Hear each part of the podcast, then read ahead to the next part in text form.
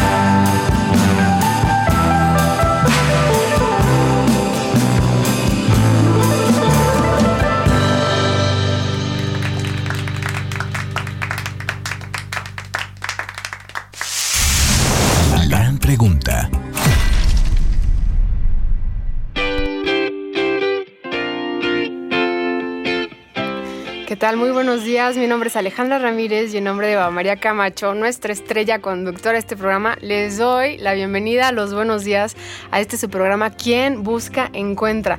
Acabamos de escuchar a MGMT. ¿Por qué? Porque es la banda de nuestro eje musical del día de hoy con esta canción Congratulations. Espero les haya gustado. A mí me produce como mucha paz, mucha serenidad y creo que está como muy mística, ¿no? Espero que la hayan disfrutado esta mañanita.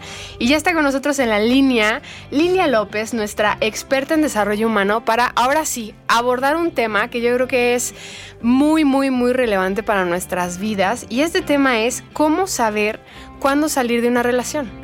¿Sale? Entonces, bueno, Lilia, primero que nada, mil gracias por aceptar esta llamada con nosotros.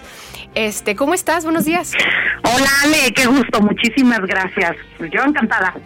Nosotros también. feliz día.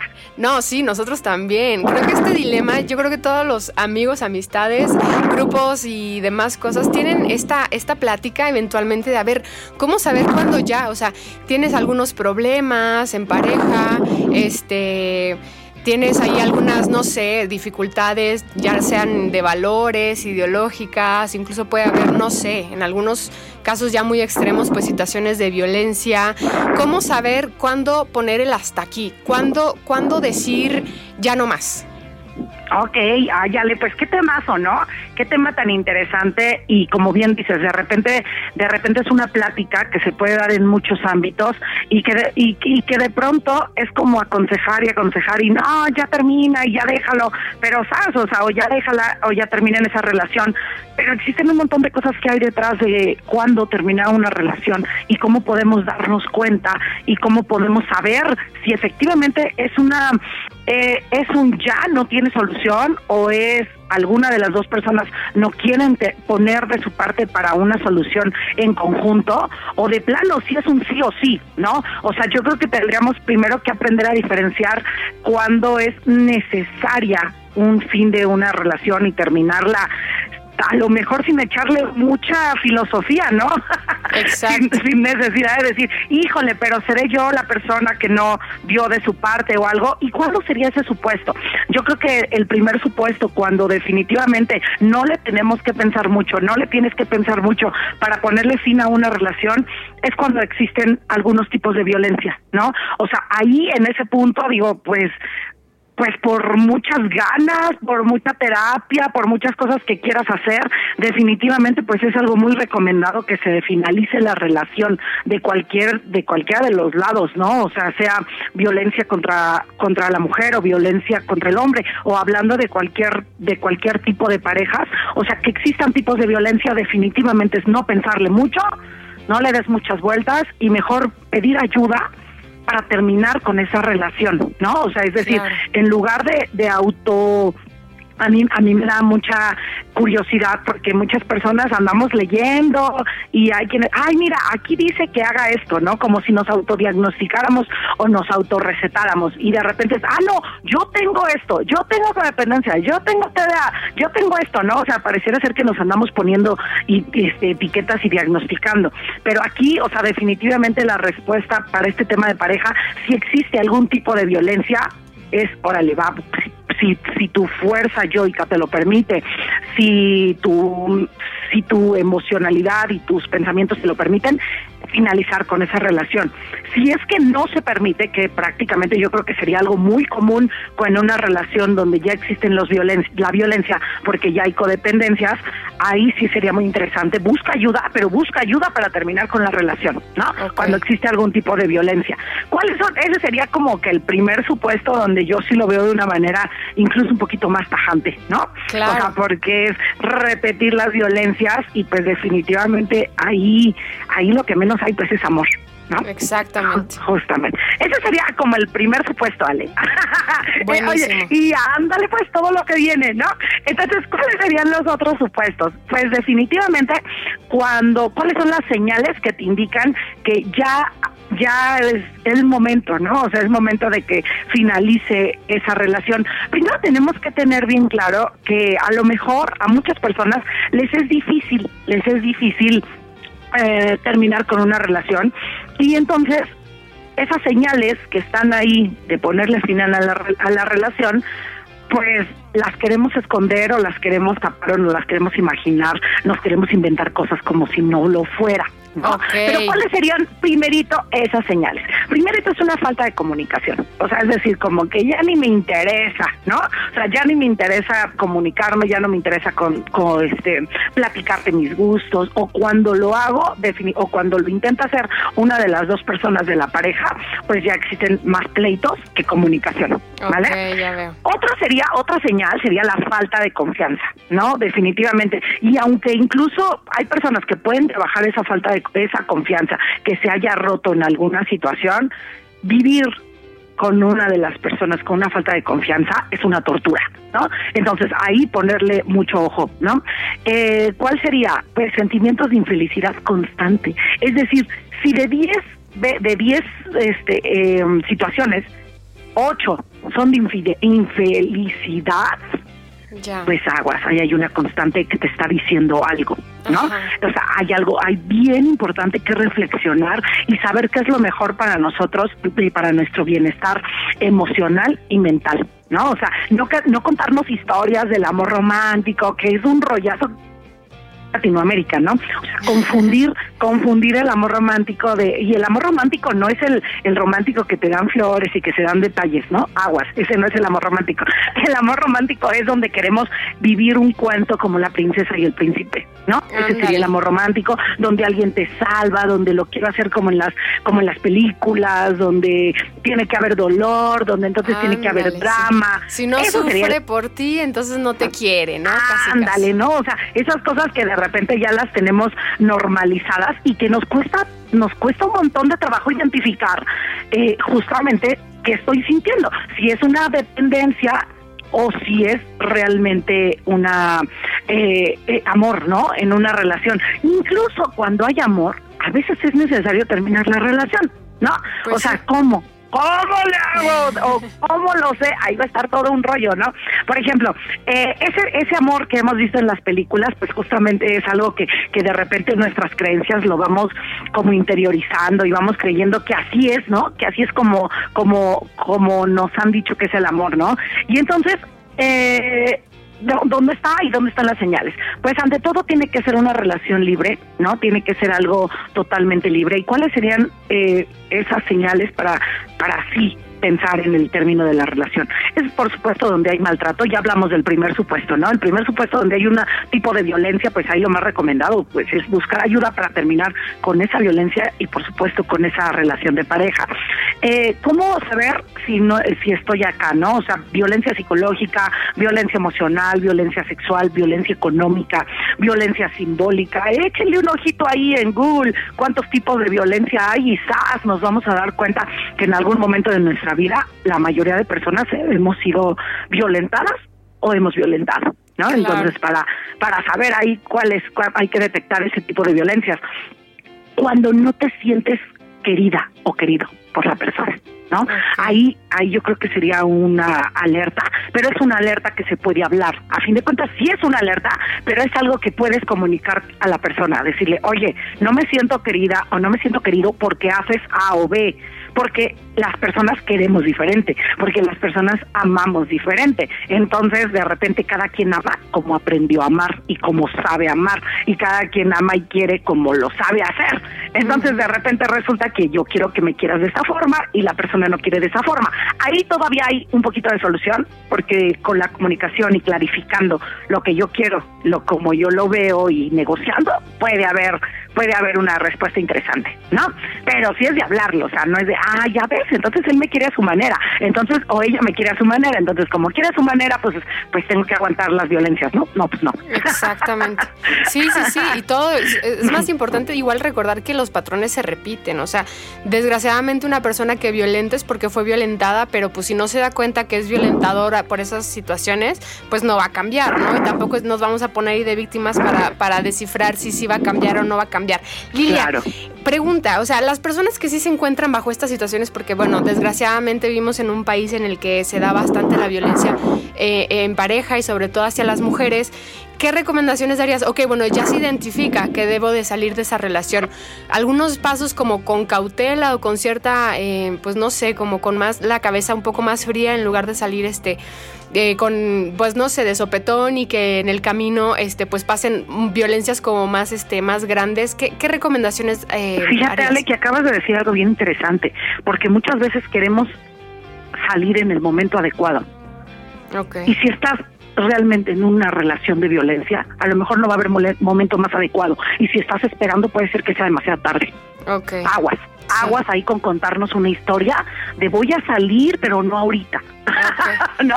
O sea, de sí, pero no es el momento. Aguas, mucho cuidado ahí, por favor, si tú que nos escuchas estás pasando por ese momento. ¿Cuál sería lo primero que yo, si no estás en una en un en una relación de violencias, o sea, si es una relación de violencia, por favor, sal, busca apoyo, busca apoyo, hay muchas asociaciones, hay muchas personas, busca tu busca una red de apoyo cerca de ti para que te ayuden a salir de una relación si es de violencia, ¿sale?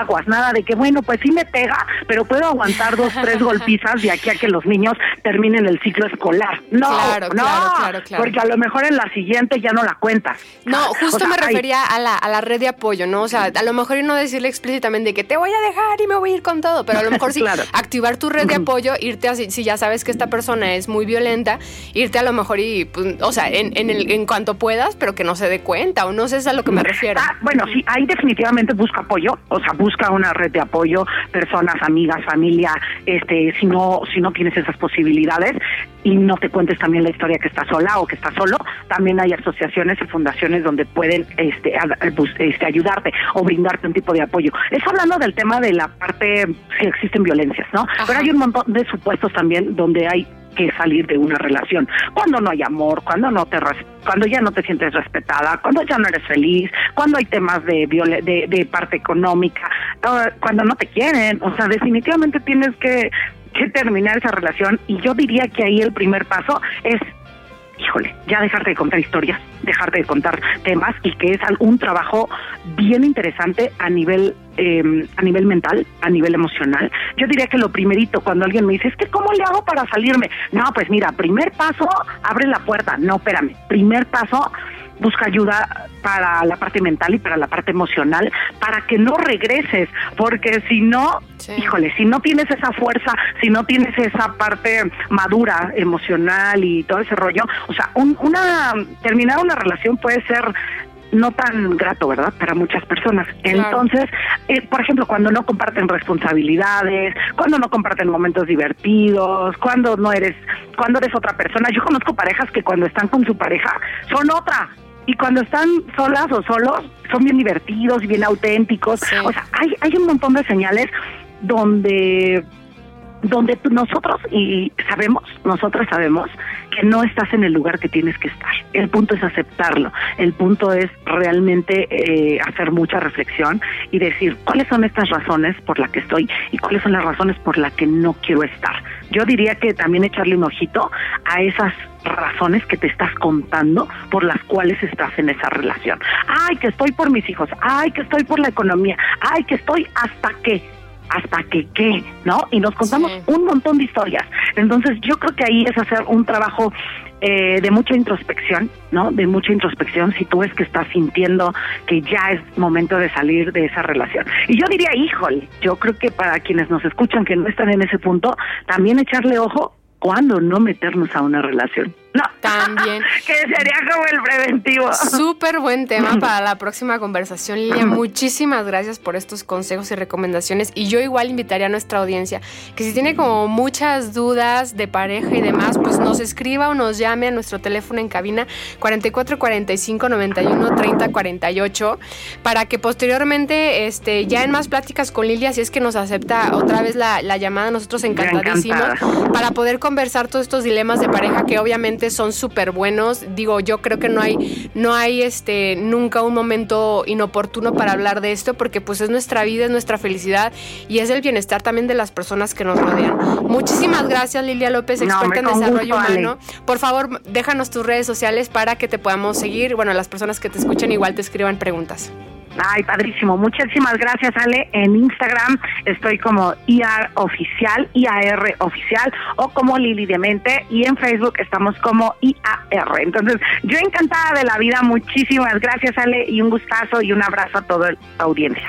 Muchísimas gracias, Lilia. Pues nosotros nos vamos con musiquita, seguimos en nuestro eje musical MGMT y nos vamos con esta canción que para mí me parece muy divertida, se llama Kids y no se vaya, regresamos en Quien Busca Encuentra.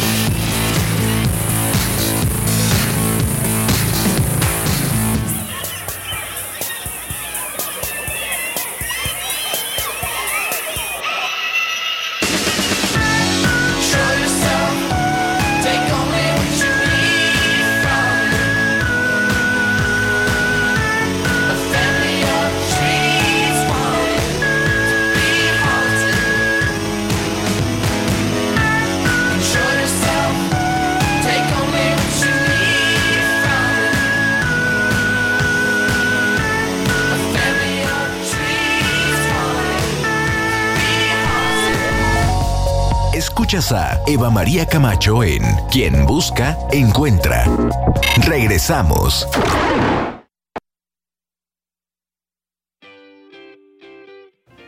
Regresamos a quien busca, encuentra. Espero que les esté gustando este programa. Y a mí sí me está encantando, sobre todo porque el tema que sigue es digo, yo creo que les va a volar la cabeza en este momento. Vamos a hablar sobre alimentos sostenibles del futuro. Y yo no sé qué, se imaginen con este tipo de, de, información, pero vamos a hablar justo hoy de la propuesta que nos trae una firma australiana de crear albóndigas, o bueno, más bien una albóndiga gigante de carne de nada más y nada menos que de mamut. Y para hablar de este tema el día de hoy, tenemos a nuestro divulgador científico de cabecera, Martín Bonfil, en la línea. Martín, muchísimas gracias por aceptar esta llamada y bienvenido al programa. Que es un gusto para mí siempre estar con ustedes. Ay. Eh, y como dices, pues es, es un tema que está ahorita en todas las eh, en, todos los diarios, en todos los noticieros, porque causó gran revuelo desde que se anunció a finales de, del mes pasado, más o menos el 28 de marzo. Esta compañía australiana, como bien dices, que se llama BAO, eh, pues es una compañía que se, se va a dedicar o se está dedicando precisamente a producir lo que se ha llamado carne sintética, o yo creo que sería más apropiado llamarla carne cultivada, quizá, eh, también se le ha llamado carne clonada, aunque es, un poco confuso llamarla así.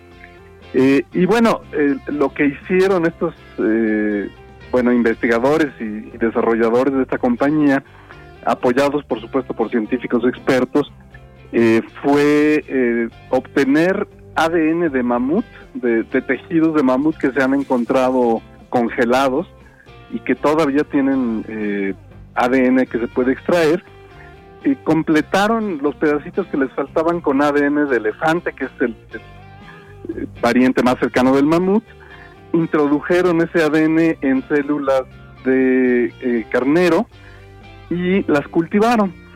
Y a, partir de eso obtuvieron precisamente células musculares que después de cultivar pues, una cantidad suficiente hicieron una, una verdadera hamburguesota eh, que se ve muy chistosa en las fotos es una hamburguesota de carne, pues no exactamente de mamut, pero de lo más cercano que se pudo obtener al mamut, es decir, de, carne de mamut obtenida de ADN original, completado con secuencias de, de elefante y cultivadas en células de cordero, pero que no tiene el ADN del cordero. Entonces, el sabor debería ser eh, muy parecido al del, al del mamut. En específico, lo que clonaron es el gen de la principal proteína del músculo, que se llama miocina, es la, la proteína que almacena oxígeno en los músculos y que constituye la mayor parte de este tejido y además que le da el sabor a la carne de cada especie. Okay. Ahora, esto eh, e, es un desarrollo que ya se había, ya tiene una historia larga. Hace precisamente 10 años se anunció la primera hamburguesa clonada, así, así la, llamaron. La obtuvo un investigador de la Universidad de Maastricht en, Holanda. Eh, fue una hamburguesa eh, clonada a partir de carne de, bueno, de, genes y de células de, de, res. No, aquí no había nada, nada de mamut ni nada de ese tipo, pero sí fue la primera vez que se logró obtener carne a partir de células clonadas. Eh, es, fue un proceso carísimo porque fue la primera vez que se hacía. Digamos que esa hamburguesa había costado como unos 4 millones de pesos si, se hubiera vendido. Eh, el investigador tuvo que desarrollar técnicas para obligar a las células, conforme iban creciendo, a que formaran células de músculo. Entonces las ponía en un aparato que, que las estiraba y las, las sometía como a, fuerzas que, que, hacían que las células fueran entendiendo que tenían que eh, desarrollarse en forma de células musculares y las tuvo que cultivar en un medio de suero fetal bovino, que es algo que se utiliza para, para cultivar células en general. Entonces, bueno, hace 10 años esta noticia causó mucho, mucho asombro. Hoy, 10 años después, una compañía ya comercial eh, realiza este, pues esta, digamos, eh, eh, cosa publicitaria, ¿no? de, de, clonar carne de mamut no porque vayan a vender carne de mamut, eso hay que dejarlo muy claro, o sea, se trata de un, pues no, no, no le quiero llamar truco publicitario, pero sí una estrategia publicitaria para llamar la atención hacia esta compañía eh, que va a producir carne de res, carne de cerdo, carne de pollo, eso es lo que está en su en su en sus planes. ya existe carne de pollo eh, cultivada, en, le llaman cultivada en laboratorio, aunque en realidad pues no es, no es en laboratorio, sino más bien en, plantas eh, industriales. Eh, y en Singapur se está vendiendo carne de pollo, es el único país donde se vende. En Estados Unidos ya se aprobó que se pueda vender dos tipos de carne de pollo, aunque todavía no se venden. Y en el resto del mundo no se vende todavía carne cultivada. Pero ¿por qué es muy importante eh, que se logre eh, introducir este tipo de carnes al mercado? Pues porque precisamente el cultivo de carne es uno de los grandes causantes del cambio climático. Eh, la gran mayoría de la tierra cultivable, el 70% de la tierra cultivable se emplea en, en alimentar vacas, ¿no? En criar vacas eh, y las vacas son muy poco eficientes para, para crear carne. Solo el 15% de, de lo que se come una vaca se convierte en carne. Entonces estamos dedicando muchísima tierra, muchísimos recursos a producir carne eh, de, de, una manera que es poco eficiente. Las necesidades de carne van aumentando, pero lo grave es que estas vacas producen una cantidad de gases de invernadero, en particular metano, este, a través de sus emisiones intestinales, que contribuye eh, en, una gran medida al, cambio climático. ¿no? Eh, una tercera parte de los gases de invernadero que se producen vienen de la industria alimentaria y de esos más o menos la mitad están producidos por, por el cultivo en particular de, carne de res.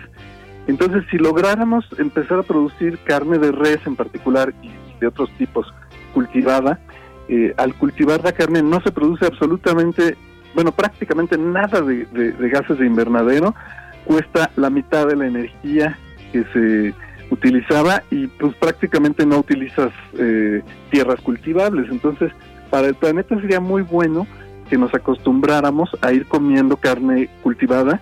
Pues probablemente no lo vamos a sustituir por completo, pero sí sería bueno disminuir, digamos que hubiera carnes cultivadas muy baratas, que todo el mundo pudiera comer y que cuando quieras un verdadero filete de res, pues sea un lujo y lo pagues más caro.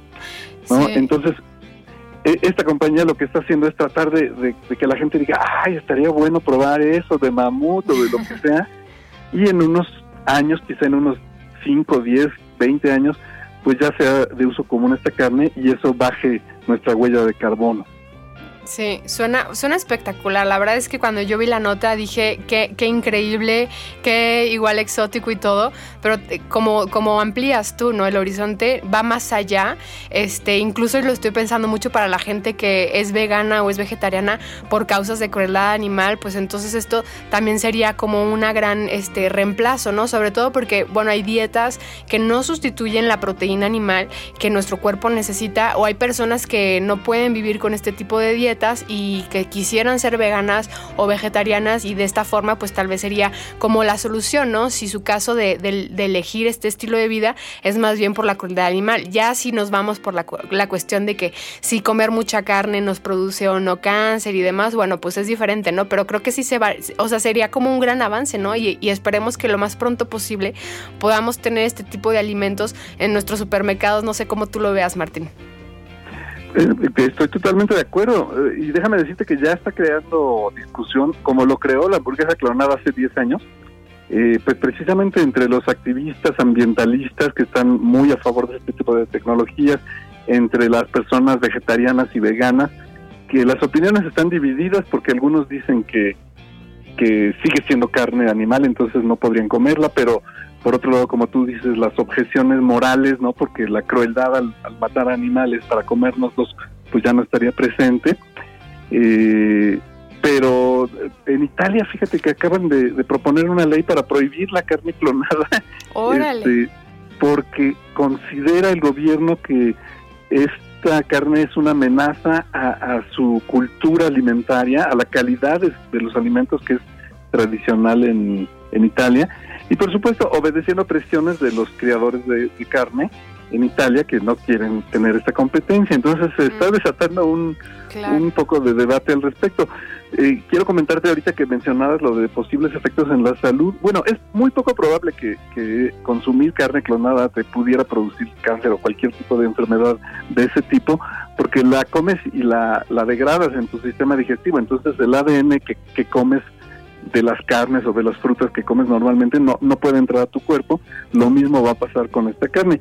Lo que sí podría eh, causar, este, en particular la hamburguesa de mamut, y lo comentan los investigadores que la produjeron, es que podría producir alergias que, que no conocemos porque pues no hemos los humanos no hemos comido carne de mamut desde hace miles de años. Claro. Entonces, eh, eh, esta, esta hamburguesa que produjeron, perdón, esta eh, albóndiga que produjeron, no se la van a comer, o sea, nada más la produjeron para mostrarla y mostrar que se puede hacer, pero eh, eh, carne de mamut sería riesgoso comerla. En el caso de carne clonada de vaca o de cerdo de pollo, pues no, no hay por qué temer que haya alergias más allá de las que normalmente hay. Claro. Claro que sí. Oye, Martín, pues muchísimas gracias por esta información tan útil, tan siempre a la vanguardia. Te dejamos porque sé que tienes un eh, simulacro de sismo en Ciudad de México que atender, entonces es importantísimo que estés súper al pendiente y las personas que te rodeen también. Te agradezco muchísimo y pues no, no te vayas sin dejarnos antes tus redes sociales para, para seguirte. Claro que sí, con mucho gusto. En, en Twitter soy mbonfil-65 y en Facebook soy Martín Bonfil. Perfecto, Martín. Pues muchísimas gracias este, de nuevo y, y pues te dejamos. Un abrazote grande. Un abrazo, gracias, hasta luego. Nosotros nos vamos con más musiquita de MGMT y regresamos. Este, esto que vamos a escuchar ahora, ahora se llama Electric Feel. Espero que les guste mucho. Ahora regresamos.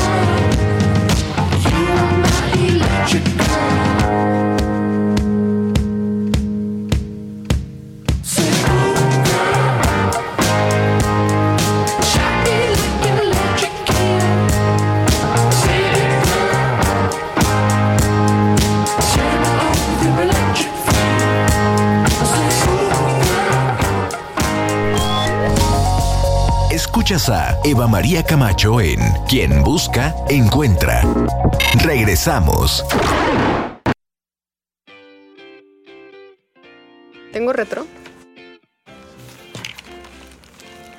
Regresamos a Quien Busca, Encuentra. Yo soy Alejandra Ramírez y para este último bloque les tenemos un super tip de vida a todas aquellas personas que están batallando con la tesis que no han de ser pocas. Y este tip ya hubiera querido yo en mis tiempos, que no fue hace mucho, no, se crean. Típico chiste malo de pierde amigos.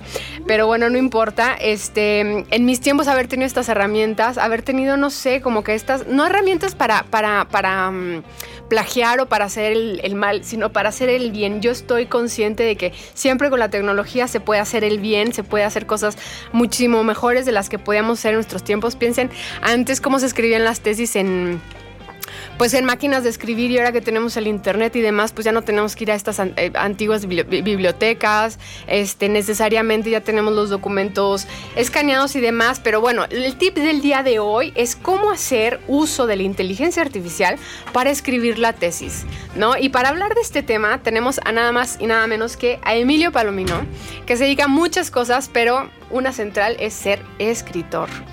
Emilio, buenos días, ¿cómo estás?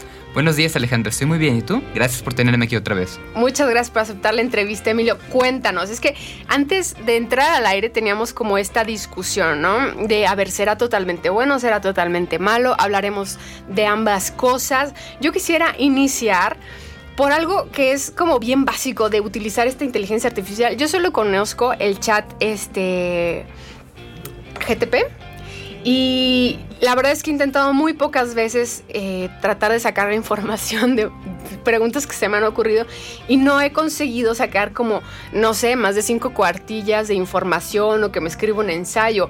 Por favor, cuéntanos cómo se hace esto. Claro, bueno, para los que no saben, ChatGPT es un chatbot basado en un modelo de inteligencia artificial que fue desarrollado por la empresa OpenAI. El chatbot se puede acceder de manera gratuita en su versión básica y te permite hacerle preguntas y recibir respuestas usando el lenguaje natural, que es básicamente el lenguaje que usamos tú y yo. Ahora, ¿cómo se puede usar? De un millón de formas, porque en esencia esto es una manera de comunicarte con todo el conocimiento que ha existido en la historia de la humanidad, que ha podido ser transcrito a texto y con el cual fue entrenado este modelo. Entonces, para una tesis, por ejemplo, se puede usar de de múltiples maneras que a los estudiantes les cuestan trabajo, por, lo, por poner un caso. Muchas veces cuando estamos estudiando y no estudiamos matemáticas nos encontramos con un problema muy grande, porque de pronto a nivel maestría o doctorado te ponen estos artículos con grandes, grandes tablas y modelos matemáticos que para muchos son muy complicados de entender. Bueno, algo que se puede hacer con estos modelos es que copias el texto del artículo que no estás entendiendo, lo insertas ahí y dices, ¿sabes qué? Yo soy un estudiante de maestría en derecho ambiental y no entiendo lo que me está diciendo esta tabla, por favor explíquemela de forma que yo entienda. Órale. A ver, voy a hacer el, voy a hacer la prueba porque le dije a Emilio, voy a abrir el chat y le vamos a hacer esas preguntas. Entonces, bueno, tú continúa, yo voy a tratar de encontrar en internet una tabla algo complicada, a ver si el chat me puede explicar. Claro. Ahora, si hay algunos consejos base que yo puedo darle a todos quienes quieran usar estas herramientas, no solamente para la tesis, sino para el trabajo y otras tareas cotidianas. La primera es que ChatGPT como tal tiene tantísimo conocimiento que muchas veces no sabe por dónde irse, es decir, no sabe en qué hacia qué público dirigir su respuesta o sobre qué bases de datos nutrirse específicamente para darte algo que sea útil para tu caso en específico. Así que es muy importante que, cuando le manden una pregunta, le digan primero, soy, por poner un ejemplo, estudiante de Relaciones Internacionales, voy en séptimo semestre y estoy tomando una clase de estadística avanzada. Punto. Luego tienes que decirle a ChatGPT qué papel quieres que él juegue. ¿Quieres que sea tu compañero de clase, un investigador, un experto en matemática, un experto en biología? Bueno, eres un experto en investigación cuantitativa para las ciencias sociales. Va, ahora tienes que decirle qué es lo que quieres. Bueno, quiero que me des una plantilla con la cual yo pueda em, aprender a hacer bases de datos estructuradas eh, durante un periodo de seis meses. Va. Lo que te entregaría en este caso sería una plantilla en la cual tú puedes saber, a ver, el mes 1 tú tienes que aprender de esto, esto, esto, y vas a tomar estos recursos. Mes 2 vas a tomar esto y vas a hacer estos ejercicios. ¿Por qué lo comento esto? Porque otro de los retos que enfrentan los estudiantes cuando están investigando es que los maestros, por más buenos que sean, no pueden dedicarse el 100% de su tiempo a estar con ellos, estarlos acompañando y llevando de la mano. En cambio, con esas herramientas, si sabes qué preguntarle, te pueden ayudar muchísimo a, tener tu plan de estudios y a aprender todo lo teórico que necesitas saber. Porque claro, si tú no sabes siquiera las bases de un tema o de un área de conocimiento, no vas a saber siquiera qué preguntarle a esta cosa. Ok, ya veo. Entonces creo que son buenas herramientas. Ahora, para escribir la tesis, ¿cómo- ah, ¿nos vamos igual? ¿O, o qué consejo darías? Bueno, eh, hay varias fases del proceso de investigación, ¿no? Ajá. Pensemos la fase número uno, ¿qué voy a investigar? Así que, bueno, uno se pregunta, a ver, me interesa la relación diplomática entre Rusia y China. Bueno, dame ideas de tesis sobre la relación diplomática de Rusia y China. Ya, te va a dar cinco ejemplos, seis ejemplos, los que tú les pidas. Bueno, de ahí a lo mejor ninguno te gustó, pero te incitó la curiosidad para investigar más. Ah, bueno, me pareció interesante la segunda respuesta. Puedes continuar la pregunta. Eh, dime más sobre cómo Rusia y China llevaron sus relaciones diplomáticas durante los 80s. Y te va a decir más de ese tema. En fin, esto es para en sí ir delimitando hacia dónde vas a investigar. Ya veo. Oye, es súper buena herramienta, o sea, porque básicamente casi no se tiene este tipo de guía durante los seminarios de tesis. Entonces, bueno, creo que es una buena herramienta para irse aproximando e incluso para perderle el miedo poco a poco a este tipo de, de ejercicios que muchas personas tenemos que hacer para podernos titular. Ahora, tocando el tema que es como un poquito más este escabroso, que muchas personas tienen como eh, sentimientos encontrados de si es bueno o no es bueno hacer uso de, de la tecnología porque nos inutiliza. ¿Qué podríamos decir en contra y a favor, Emilio? Claro. Bueno, particularmente dentro de la investigación científica, yo veo un peligro muy grande al usar estas herramientas. Y es que si un investigador cometió un error, esta herramienta no lo va a entender como tal. Va a transmitir el error. Y quien lo entienda de manera superficial, quien nada más lea el resumen, va a continuar cambiando los, los datos de manera que al final sea irreconocible cuál era la verdad. Segundo problema que le veo es que ya una vez que estás muy metido en un nicho de investigación, rara vez vas a querer irte para atrás y ver de dónde surgieron los cuestionamientos. Por lo cual, a ver, hoy en día sabemos que al estudiar en ciencias sociales algo, se tiene que tomar el componente racial o de etnia, se tiene que tomar el componente de género, de religión, va. Pero todos estos cuestionamientos surgieron de que gente se preguntara, "Mm, ¿qué está pasando desde los inicios de esta ciencia que hacen que los resultados no nos den sentido? Con estas herramientas, la verdad, para la mayoría de los estudiantes que no tienen tanto interés en, en investigar más a fondo, no encuentro mucho motivo por el cual van a, a indagar a tal nivel y por lo tanto también siento que la investigación científica se va a plagar más de lo que está aún de investigaciones sin sentido o redundantes o el mismo artículo de académico 10 veces en un año porque te obligan a hacerlo por el CIDE. Ok, ya veo. Entonces es importantísimo no sustituir la investigación tal cual a través de este tipo de herramientas. Sí, auxiliarse, pero no sustituirlo, ayudarse de, de- de- de la tecnología disponible. Emilio, muchísimas gracias. Nos tenemos que ir. Esperemos tenerte una vez más y justo para seguir dialogando este tipo de, de herramientas que son, bueno, al día de hoy nos están volando la cabeza de todas las posibilidades que se pueden crear. Te agradezco bastante este tu tiempo y pues nada, nos despedimos. Este, no sé si quisieras decir algo último y compartimos tus redes sociales. Claro, bueno, para todos aquellos que quieran empezar a, a investigar cómo funcionan estas herramientas, la conversación está principalmente en TikTok y Twitter. Ahí es donde está la mayoría de las noticias que salen día a día.